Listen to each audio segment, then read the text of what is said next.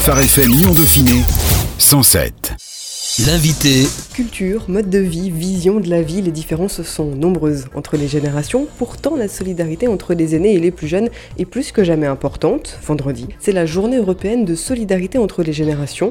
Objectif, attirer l'attention de tous pour éviter une fracture générationnelle. Alors où plus de 8 Français sur 10 souhaitent vieillir à domicile, un système a le vent en poupe, le logement intergénérationnel. Nous sommes ici à la résidence Le Petit Prince, à Lyon, pour rencontrer cette semaine Nelson Pereira, chef de service territoire ouest lyonnais, et Corentin Verdier, chargé de mission Habitat inclusif chez Habitat et Humanisme. Bonjour à tous les deux les garçons. Bonjour. Bonjour. Située au cœur de Lyon, la résidence Le Petit Prince est un lieu de vie intergénérationnel et inclusif pour les étudiants, les jeunes actifs, les personnes en situation de handicap, les familles et les seniors. Qu'est-ce que ça veut dire être un lieu de vie intergénérationnel C'est un lieu où en fait euh, on essaie d'inclure le plus possible les locataires à participer à la vie en fait de notre résidence. On a envie que nos locataires soient acteurs un petit peu du projet de vie sociale et partagée qu'on essaye de mettre en place. Donc pour ça on essaie de les concerter, on essaye aussi de faire en sorte qu'il y ait de la vie, qu'il y ait du lien social, qu'il y ait de l'échange. On a vraiment envie qu'il y ait de la relation entre les voisins. Dans les colocations, on parle souvent de double ou de triple inclusion. D'abord dans la colocation, puis dans la résidence, puis dans le quartier. Et ça permet vraiment à, à nos résidentes de se sentir bien en cœur de ville et de se sentir aussi citoyens bah, de leur quartier. Nelson Pereira, vous, vous avez une vision sur une autre résidence intergénérationnelle. Est-ce que vous partagez ce, ce point de vue? Comment est-ce que vous voyez les choses, vous? Oui, je partage ce point de vue. La résidence Emmanuel Mounier, par contre, a une particularité, c'est que on avait démarré euh, avec le format intergénérationnel et ensuite on a ajouté le format d'habitat inclusif et le format qui existe toujours intergénérationnel, hein, c'est 130 euh, places étudiantes où les étudiants s'engagent avec euh, du bénévolat, deux heures au niveau euh, du lien intergénérationnel et ça se fait sur ces trois niveaux qu'expliquait Corentin auprès d'un senior ou d'une personne en situation de convalescence sortant d'hôpital. Ça peut se faire aussi dans le collectif, se vivre ensemble et on peut aussi le faire en extérieur. On a des partenariats qu'on renouvelle chaque euh, année, notamment avec des EHPAD par exemple. Donc on a des étudiants qui viennent dans un EHPAD comme l'EHPAD Smith, où les étudiants vont participer à des événements d'animation, vont créer du lien, vont aider peut-être à utiliser aussi la tablette. Et euh, le lien il se crée comme ça aujourd'hui au niveau intergénérationnel. Le format habitat inclusif qu'on a ajouté, c'est tout simplement qu'on a acté qu'on allait avoir des seniors de 65 ans et plus. On a 5 places aujourd'hui occupées sur la résidence Emmanuel Mounier. Et on a également développé en fait une sensibilité particulière sur nos jeunes. Quand on parle inclusion, on ne parle pas que de vieillesse. Quand on parle intergénérationnel, il n'y a pas que les personnes euh, seniors qui ont des fragilités. On a aussi des jeunes en situation de handicap aussi euh, qui euh, arrivent et qui ont les capacités pour s'inclure et euh, essayer en tout cas de s'adapter, mais pas de se suradapter. Et ça, c'est un enjeu aussi aujourd'hui qu'on porte sur nos résidences, un enjeu à construire encore dans l'avenir avec d'autres résidences qu'on souhaite créer. Qu'est-ce que ça veut dire un habitat inclusif, Corentin? Alors l'habitat inclusif, l'idée c'est de maintenir le plus longtemps possible des personnes en situation de handicap, psychique ou physique, et des personnes âgées dans un logement de droit commun en autonomie le plus possible. Et en fait, maintenir, ça veut dire à la fois sécuriser l'environnement, créer du lien social et créer vraiment une ouverture sur le quartier et une ouverture en fait aux autres. L'idée c'est vraiment de stimuler à la fois intellectuellement, physiquement euh, les personnes concernées pour qu'elles puissent vraiment se sentir, euh, disons, considérées, reconnues et qu'elles puissent vraiment euh, avoir l'ensemble des aides possibles pour qu'elles puissent être maintenues le plus longtemps possible, en tout cas aussi longtemps qu'elles le souhaitent, dans un logement autonome, le plus autonome possible. Alors c'est une définition assez large, hein, de l'habitat inclusif, qui, qui est une tendance qui se développe un petit peu aujourd'hui. Il y a beaucoup de rapports, de l'État notamment, ou le rapport Pifto-Wolfram par exemple, qui vraiment énonce un petit peu tous ces grands concepts. Sur le terrain, ce qui est intéressant, c'est qu'on essaye de mettre en action ces choses-là et d'inclure, de faire participer, de créer un esprit de résidence et un esprit de quartier, et avec des partenaires aussi qu'on a dans le quartier. C'est vraiment des gens qui ont à cœur de nous aider dans notre projet. Euh, logistiquement, euh, au niveau d'événements, et c'est vraiment d'essayer en fait de créer des passerelles entre euh, la santé, la culture, le- les activités, euh, quelles qu'elles soient. En tout cas, nous, on interprète un petit peu comme ça sur, sur nos résidences actuellement. Quand est-ce qu'on devient une personne âgée? Un senior, ça veut dire quoi En tout cas ici dans ces résidences? Alors aujourd'hui, c'est un peu compliqué. C'est délicat, hein? Surtout quand on est en candidature, euh, on n'aime pas trop être qualifié de personne senior. Alors nous, on se base aujourd'hui sur euh, bah, le projet euh, sur l'habitat inclusif et euh, nos partenaires financeurs qui ont déterminé qu'aujourd'hui, au niveau senior, c'est 65 ans et plus. Voilà. On part sur cet âge-là. Ça ne veut pas forcément dire que l'âge est lié à, à une perte d'autonomie. Là, c'est un autre travail. C'est juste qu'à un moment, au niveau administratif, il fallait fixer une tranche et on a fixé cette tranche-là. Après, on peut avoir des personnes qui sont bien plus jeunes avec des problématiques euh, de dépendance plus importantes que des personnes qui à 65 ans sont finalement euh, très autonomes et elles viendront chercher dans l'habitat inclusif plutôt quelque chose qui est du lien, de partager aussi ses compétences, de faire partie d'un collectif et euh, d'apporter un peu sa pierre à l'édifice d'un projet et pas uniquement de se dire euh, voilà je commence à vieillir, à perdre en autonomie et du coup euh, il faut forcément que je trouve quelque chose.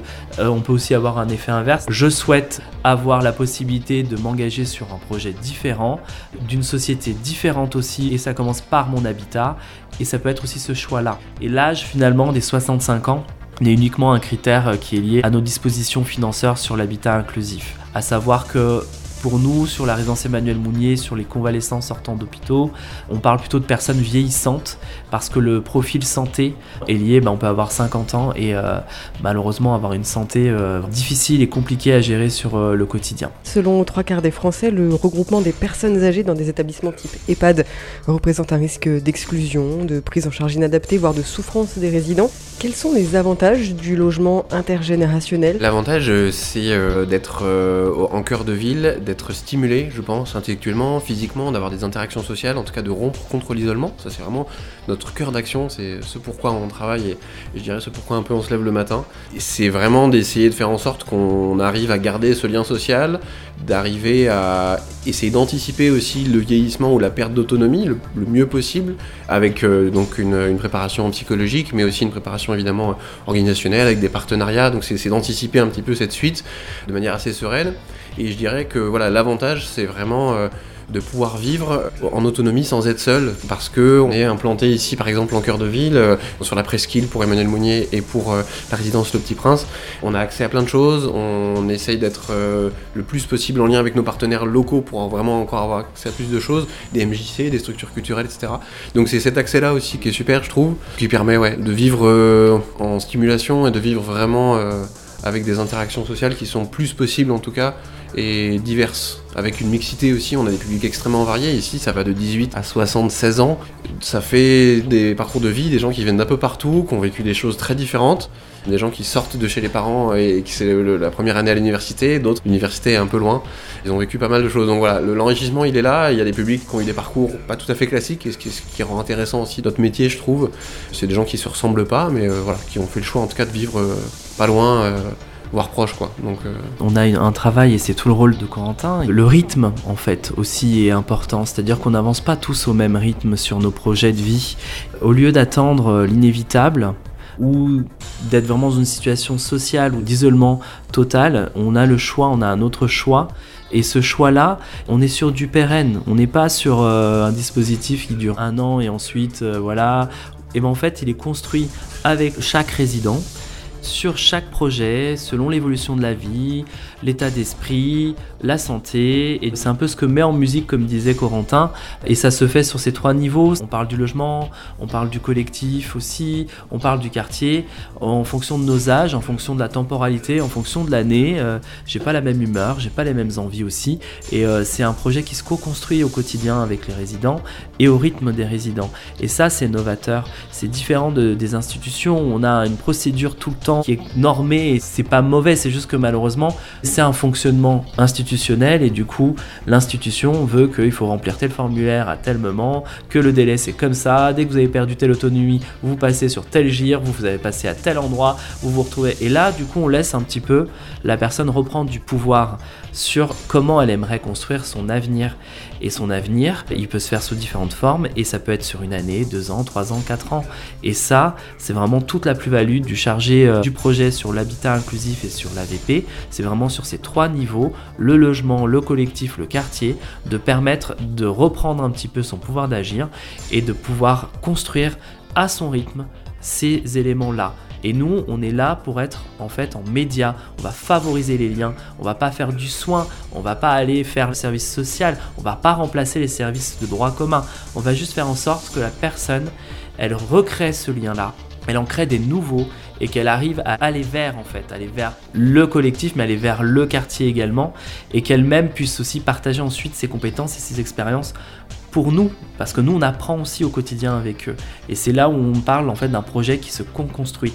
Le projet AVP aide à la vie partagée est un projet qui se revoit de manière régulière avec le collectif et le résident. C'est pas un projet qui est fixé sur le marbre et qui ne bougera pas. Concrètement, comment ça se passe, la vie, dans un logement intergénérationnel, que ce soit ici à la résidence Le Petit Prince ou alors à la résidence Mounier? C'est quoi la vie d'un locataire? Alors là, il y a peut-être des spécificités entre nos deux résidences. Ce qui est intéressant, ici on est dans un logement de droit commun, on peut rester euh, un an, cinq ans, dix ans, euh, le temps qu'on veut. On est vraiment en autonomie. simplement, il y a un contrat moral qui se passe au départ, qui est de participer au collectif, déjà de faire vivre sa colocation quand on est aux colocation, et de participer au collectif et de faire vivre la résidence. C'est que les, gens soient vraiment acteurs euh, de la résidence. Pour ça, ça me paraît euh, du coup intéressant de, voilà, de souligner, c'est de faire vivre ce collectif. On a une équipe de bénévoles qui sont euh, super motivés, ils sont sept et ils font plein de choses, ils font plein d'ateliers très différents, de la couture, du jardinage, de la méditation, des randonnées, des visites guidées, enfin il y a des tas de choses. L'idée, c'est aussi de participer à ça parce qu'on sait que ça crée du lien, on sait que derrière chaque activité, il y a des objectifs pédagogiques qui sont vraiment utiles et qui sont prévus et qui permettent en fait de réellement comprendre à quoi sert une visite guidée au-delà de l'intérêt culturel et du fait qu'on puisse apprendre. Et tout ça, ça permet de valoriser nos locataires. Donc on leur demande de faire ça. Une, vie d'un locataire, alors c'est très varié parce qu'on a des gens qui travaillent, on a des gens qui sont en recherche d'emploi, qui du fait par exemple de leur handicap peuvent forcément travailler ou sont dans d'autres euh, dispositifs. Euh, on a des personnes âgées qui ne travaillent plus, on a des jeunes étudiants qui vont en cours. En fait, il euh, n'y a pas forcément une vie de résident parce qu'elles se ressemblent pas toutes. Là où il y a un socle commun, c'est de dire ben voilà, on a une fête des voisins qui s'est faite dans la rue, on a euh, des événements, des ateliers, des soirées où on fait des repas ensemble avec euh, des ateliers de cuisine par exemple. Donc c'est un peu ça en fait la vie qu'on a ici et on souhaite en tout cas que, que ça y ait le plus de participation possible pour qu'en fait les gens se connaissent. quand on se connaît, on a moins peur. Quand on a moins peur, ça se passe toujours mieux. Et après, en fait, ben il y a des projets qui se créent, il y a des affinités, il y a des colloques qui me disent ben, j'ai tel projet, j'ai envie de faire ça, puis on essaie de travailler là-dessus. La vie elle est très différente, mais on a des choses communes et quand on se retrouve, quand on a des événements, bah là on, arrive à partager des choses. Il y a des gens aussi qui sont très seuls ou qui n'ont pas forcément de famille ou pas forcément d'amis et du coup ben ils trouvent ici euh, des collègues, des connaissances, des amis et finalement ben il y a des liens qui se créent aussi, donc c'est ça aussi parfois euh, ce qui se fait dans, cette résidence. Du côté de la résidence Emmanuel Mounier, euh, alors euh, déjà, il n'y a pas un habitat inclusif qu'il faut déployer en modèle identique. Moi j'ai découvert, et c'est pour ça qu'on ne s'est pas lancé à Emmanuel Mounier tout de suite sur l'habitat inclusif, il y a différentes formes d'habitat inclusif. Comme ça va se co-construire et ça peut s'adapter en fait à la résidence qu'on choisit. Du coup, sur la résidence Emmanuel Mounier, on avait déjà les liens intergénérationnels. L'engagement citoyen de nos étudiants à deux heures de bénévolat sur la rupture d'isolement mais aussi l'engagement de nos seniors et de nos personnes en sortant d'hôpitaux convalescents qui viennent aussi apprendre autre chose à nos jeunes, c'est-à-dire une vision différente aussi. Peut-être bah, la chance qu'ils ont, ou peut-être tout simplement, bah, vous avez aussi une utilité dans le vivre ensemble. Le vivre ensemble, euh, il commence au quotidien. Quand on rentre dans un métro, il y a du vivre ensemble. Aujourd'hui, on voit bien que c'est pas si simple. Ça, ça doit se faire un peu dans des sphères de l'habitat. Pour nous, ça nous paraît être une sphère qui est beaucoup plus facilitante pour développer ses valeurs, développer ses idées, ses visions. Ensuite, chacun, avec ses outils, ses bagages, il en fera ce qu'il voudra plus tard mais il aura eu cette expérience-là. On n'a pas voulu balayer tout ça. On s'est dit il vaut mieux allier, c'est-à-dire qu'il y a des choses qui se ressemblent et il y a des choses qui sont différentes. On a voulu associer en fait l'habitat inclusif en se disant on part sur la même philosophie du coup de cette idée des jeunes au niveau d'une citoyenneté. On a un loyer alors euh, moins cher, en cœur de ville, euh, accessible à tout. En contrepartie, on donne deux heures de notre temps par semaine. C'est quasiment rien, pourtant tellement beaucoup sur leur vie à eux qui est parfois effréné avec les cours, euh, les amis, euh, la famille, euh, les bons côtés, les moins bons côtés, mais en tout cas on, s'oblige à l'inclure. Du coup et à se dire bah, il faut que j'y pense. Et ensuite on passe à l'action. Et sur l'habitat inclusif, on est parti de l'idée qu'on allait faire la même structure. On est sur la rupture d'isolement dans les logements, donc selon son dispositif, soit on est un senior habitat inclusif et on va avoir un bénévole d'habitat humanisme Rhône avec une petite équipe d'étudiants qui aura eu une attribution de bénévolat sur ce lien de groupe et c'est un trinôme en fait, c'est un groupe en trinôme et ils vont apprendre ils vont s'appréhender, essayer de savoir ce qu'ils peuvent faire ensemble. Ça va être euh, de l'aide aux courses par exemple, parce que bah, la personne elle, peut très bien aller faire ses courses toute seule. Par contre, porter des sacs euh, ou les packs d'eau ou autre, c'est un peu compliqué. C'est pas novateur, c'est ce que ferait peut-être euh, un proche euh, auprès de son grand-père ou de sa grand-mère. Bah voilà. Ça peut être aussi une sortie au musée Confluence ou, ou autre, c'est-à-dire bah ouais, des fois culturellement c'est super, mais c'est pas super de le faire seul, des fois c'est bien de le faire à deux, d'échanger sur le coup. Du coup, on est vraiment là-dessus, on est sur cette question de rupture d'isolement. Et on a inclus ça avec l'intergénérationnel et l'habitat inclusif. Pour nous, les deux sont indissociable sur le projet d'Emmanuel Mounier. Ensuite, sur l'habitat inclusif sur ce niveau-là, on aura chargé euh, mission euh, habitat inclusif qui, lui, va travailler la sécurisation du logement, l'adaptabilité du logement avec les différents partenaires. C'est un autre sujet, mais en tout cas sur la rupture d'isolement, du coup, on a vraiment ce lien intergénérationnel qui agit sur les deux aspects. Ensuite, on a le collectif, ces éléments ensemble. On décide ensemble de faire un projet sur la résidence Emmanuel Mounier. Nous sommes sur des projets, projets d'aménagement d'espaces communs, comment l'adapter, le voilà, de la décoration, un projet fresque. C'est aussi des projets de sortie, d'événements, d'ateliers. Qu'est-ce qu'on aimerait faire ensemble? Comment on va financer? Comment on va aller chercher les financements si on travaille là-dessus? Ça peut être aussi tout simplement bah, le jeudi euh, soir, c'est connu, c'est le jeu de société et c'est comme ça. Euh, c'est le mercredi soir et le vendredi, c'est la distribution avec le chaînon manquant. Et le mercredi, c'est le petit temps euh, café euh, où on descend en bas. Il n'y a rien en particulier, juste à, prendre le temps de prendre un café ensemble. Ça peut être aussi des choses toutes simples dans la vie, dans les espaces communs. Et enfin, dans le quartier, on part sur la citoyenneté intergénérationnelle, sur nos acteurs de quartier, notamment d'autres structures qui pour nous ne sont pas en opposition, mais sont une continuité. On est sur un parcours de vie parcours de logement, parce que le logement va avec la vie, et du coup on a des étudiants qui vont intervenir aussi dans les EHPAD, et on essaye aussi d'imaginer des liens avec nos seniors, puisque c'est aussi une manière de préparer en douceur son parcours. Ça veut pas dire qu'on va y aller demain, mais quand vous êtes dans le vieillissement, vous êtes plus proche d'être sur un parcours qui va vers des établissements médico-sociaux que euh, de rester pendant 40 euh, ans dans un logement classique. Et c'est dommage aujourd'hui dans notre société d'attendre la dernière minute pour aborder ce sujet-là et le préparer. Et l'habitat inclusif, je pense que ce parcours-là, il va permettre cette préparation-là, de faire des petites visites pendant des animations, voilà, à cet endroit-là, rencontrer le personnel, voir comment ça se passe, poser des questions. Et comme il n'y a pas le stress de se dire je dois y rentrer dans six mois, on prépare tout doucement. Et pour certains, ça sera un an, pour d'autres, ça sera six ans, ça va dépendre. Le logement intergénérationnel vise à limiter les risques d'isolement pour les seniors. Mais les récents confinements ont aussi montré qu'il y avait un même risque et même d'autres risques pour les plus jeunes, pour les non-seniors.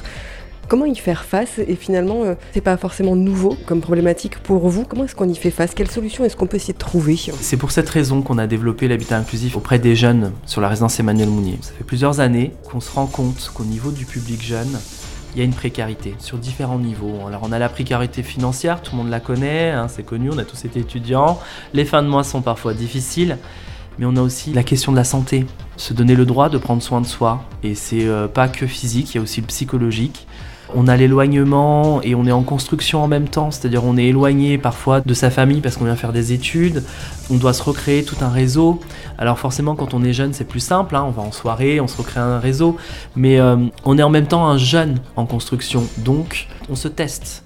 Et parfois, il y a des moments où c'est difficile. Et euh, le numéro qu'on appelle euh, point écoute, ça suffit pas il y a une proximité à créer. Et on s'est rendu compte qu'avec le projet, c'est pour ça que j'expliquais que nos seniors, ils apportent aussi quelque chose.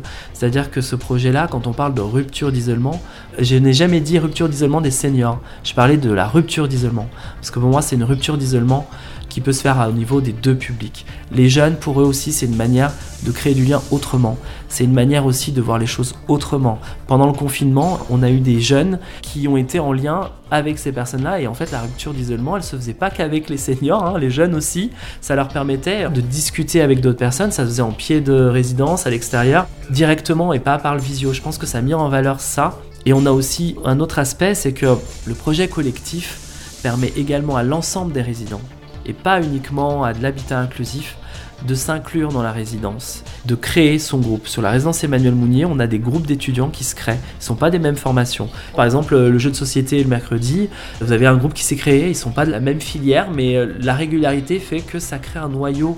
Du coup, ils sont dans la même résidence, ça crée euh, une sorte d'espace un peu cocooning. Et au final, ça a beaucoup aidé pour le confinement en plus du fait qu'on ait mis un point écoute avec une sophrologue, parce qu'on s'est rendu compte que ces aspects de rupture avec les numéros, et, parce qu'il y a beaucoup de choses qui existent, mais sans saisir, c'est une autre question. Et aujourd'hui, le public jeune, ils ont une temporalité, on l'a été, nous aussi jeunes. Parfois, nos priorités sont choisies d'une manière qu'on choisirait pas euh, aujourd'hui avec notre expérience. Mais en tout cas, c'est comme ça, on est tous passés par là. Et euh, ce point écoute, il permet enfin d'être visible et surtout d'orienter. On oriente, on oriente beaucoup de jeunes avec différentes problématiques. Ça va être du financier, du psychologique, de la santé. Et c'est là où on se rend compte qu'on touchait que du doigt une partie du problème et qu'en réalité, il y a vraiment beaucoup de jeunes qui euh, sont en souffrance. Et même nous, aujourd'hui, à part en être euh, conscient et d'orienter, on ne pourra pas faire beaucoup. Mais il y a d'autres dispositifs qui peuvent faire. Il y a des proches. Et euh, pour certains cas, le projet peut aussi être une aide en tout cas à se maintenir à flot et à pas sombrer sur certains aspects un peu de dépression pour certains jeunes. En tout cas, j'espère que c'est le cas. Il y a certains jeunes, euh, maintenant, ils participent activement au collectif, alors que pendant le confinement, c'était difficile. Et je pense que c'est ça qui fait qu'ils y ont trouvé du sens autrement que le simple projet qu'on écrit, et tant mieux. On a dressé un beau tableau, euh, ça a l'air vraiment génial, et ça l'est sans doute, mais quelles sont les limites aussi de ce type de logement? Les premières limites, je dirais, c'est le choix. c'est un logement qu'on choisit, sauf que parfois le choix il est biaisé. Nos jeunes ont besoin d'un logement le système Parcoursup actuel, hein, pour ne pas le citer, en tout cas le système du parcours d'études fait que parfois la priorité c'est de trouver le logement pour pouvoir s'installer et faire ses études. Quand je passe le bac, euh, je sais qu'au mois de juin que je vais être là, mais je suis pas certain. Je peux pas vraiment choisir à 100% un, dispositif d'habitat alternatif parce que mon premier choix c'est déjà de pouvoir me loger et ça il faut en être conscient et c'est un peu la première demande aujourd'hui qu'on a dans tous nos publics. Chez les seniors, c'est la même chose. Premier choix, c'est de pouvoir se loger décemment, à proximité de tout ce qui est commerce, centre de soins, pharmacie, radiologie, de pouvoir être mobile et pas être coincé. Ça, c'est le premier choix en fait. Ensuite, il y a le deuxième choix qui arrive et que nous, on est là justement pour rappeler, c'est que oui, on accepte parce que c'est normal et ça fait partie de l'humain. Par contre, c'est un habitat alternatif. Il faut qu'il y ait aussi un deuxième choix, et c'est là où on va avoir euh, ces limites-là, c'est de toujours trouver un équilibre entre ces deux choix, c'est-à-dire j'ai besoin d'un logement adapté, mais j'ai aussi besoin d'accepter que peut-être je vais m'engager ou que j'ai besoin d'un projet alternatif. Ça se travaille dès la candidature, on peut appréhender, c'est quelque chose qui est un peu inconnu, ça sort un peu de ce qu'on a l'habitude de voir, et ensuite, il faut immédiatement le démarrer derrière aussi, parce que entre ce qu'on a imaginé et ce qu'on pratique, il y a des grosses différences. On imaginait qu'on était capable de, et finalement, on ne l'est pas. Et l'objectif avec le chargé d'habitat inclusif, c'est pas de se dire t'en es pas capable, c'est dommage, c'est de dire ok, aujourd'hui, sur ce sujet-là particulièrement, la capacité, on n'y est pas. C'est pas grave, on va adapter. On va voir comment on pourrait le faire sous une autre forme. C'est là où on co-construit, on adapte. Mais dans la base, ces deux choix, logement et accepter le projet, il faut qu'ils soient vraiment dans l'esprit dès le début. Et ensuite, chaque année, on doit réviser en fait ce choix-là. C'est-à-dire on doit en discuter. Est-ce qu'on est toujours d'accord sur ce contrat moral? J'ai toujours mon logement, mais est-ce que l'année prochaine, euh, je suis encore prêt à me lancer sur ce type de projet-là? Peut-être que ce sera sous telle forme, ou peut-être qu'il faut que je prépare ma sortie l'année suivante. Le projet, parce que ça fait partie aussi du projet d'habitat inclusif et intergénérationnel, c'est préparer tout simplement la suite. Et on se donnera un an pour préparer la suite. C'est pas un projet où on bloque les personnes, il faut que ce soit aussi un projet fluide. Et on avait aussi l'idée de se dire pourquoi pas euh, inviter des personnes au niveau collectif pour voir ce que c'est avant. Donc ça, on le met déjà en place, mais même peut-être aller plus loin. Et ça, on ne sait pas si c'est possible. C'est se dire peut-être que certaines personnes, et on pense notamment aux seniors, avant de lâcher leur habitat d'origine ont peut-être besoin, comme un hôtel en fait, de tester la résidence et le concept. Et ça, pour l'instant, c'est qu'une idée. En tout cas, sur ces limites, ces freins qu'on a rencontrés, de devoir lâcher son appartement, ses habitudes, d'aller sur quelque chose d'inconnu, on essaye en tout cas de se dire c'est des freins, mais il peut avoir des alternatives pour aider à soulever ces limites. Mais ça ne peut se faire que si on a un accompagnement, quelqu'un qui anime tout au long de l'année ce projet et qui fait la médiation entre l'ensemble des résidents et l'ensemble du projet avec les résidents. Et c'est tout l'intérêt d'avoir un poste sur ce projet-là à chaque résidence qu'on ouvre. Effectivement, quelques freins, c'est aussi euh, la vie en colocation par exemple, euh, qui est pas toujours simple, les temporalités qui sont différentes selon les générations, la façon de communiquer, certains degrés d'importance dans la façon de communiquer.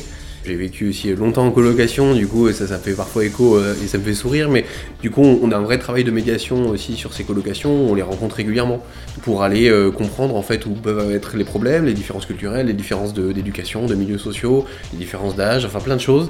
Et du coup on est aussi présent dans ces colocations pour faire en sorte qu'il y ait une harmonie, ça se passe pas toujours merveilleusement bien, faut être aussi réaliste, mais ça se passe globalement bien je dirais, et il suffit de travailler certains petits aspects, certaines choses qui permettent vraiment de faire en sorte que la colocation se passe mieux, et surtout pour la personne qui est donc habitat inclusif, puisqu'il y a comment on parle de son handicap, euh, son handicap évolue, comment on en parle aussi, les peurs, les craintes, etc. Donc on travaille vachement là-dessus, avec nos partenaires, avec parfois les parents ou ceux qui sont autour, pour essayer d'aborder ces questions-là assez simplement, assez franchement si la personne le souhaite, pour que les choses soient dites, et qu'en fait après ben, on avance et qu'on essaie de vivre en colocation euh, de la manière la plus normale possible et la plus euh, sympathique possible. Merci beaucoup à tous les deux. On rappelle donc, Corentin Verdi, vous êtes chargé de mission habitat inclusif chez Habitat Humanisme pour cette résidence Le Petit Prince. Et euh, Nelson Pereira, vous êtes chef de service territoire ouest euh, lyonnais, là encore chez Habitat Humanisme. Merci à tous les deux les garçons. Merci. Merci beaucoup à vous. Phare FM Lyon Dauphiné 107 107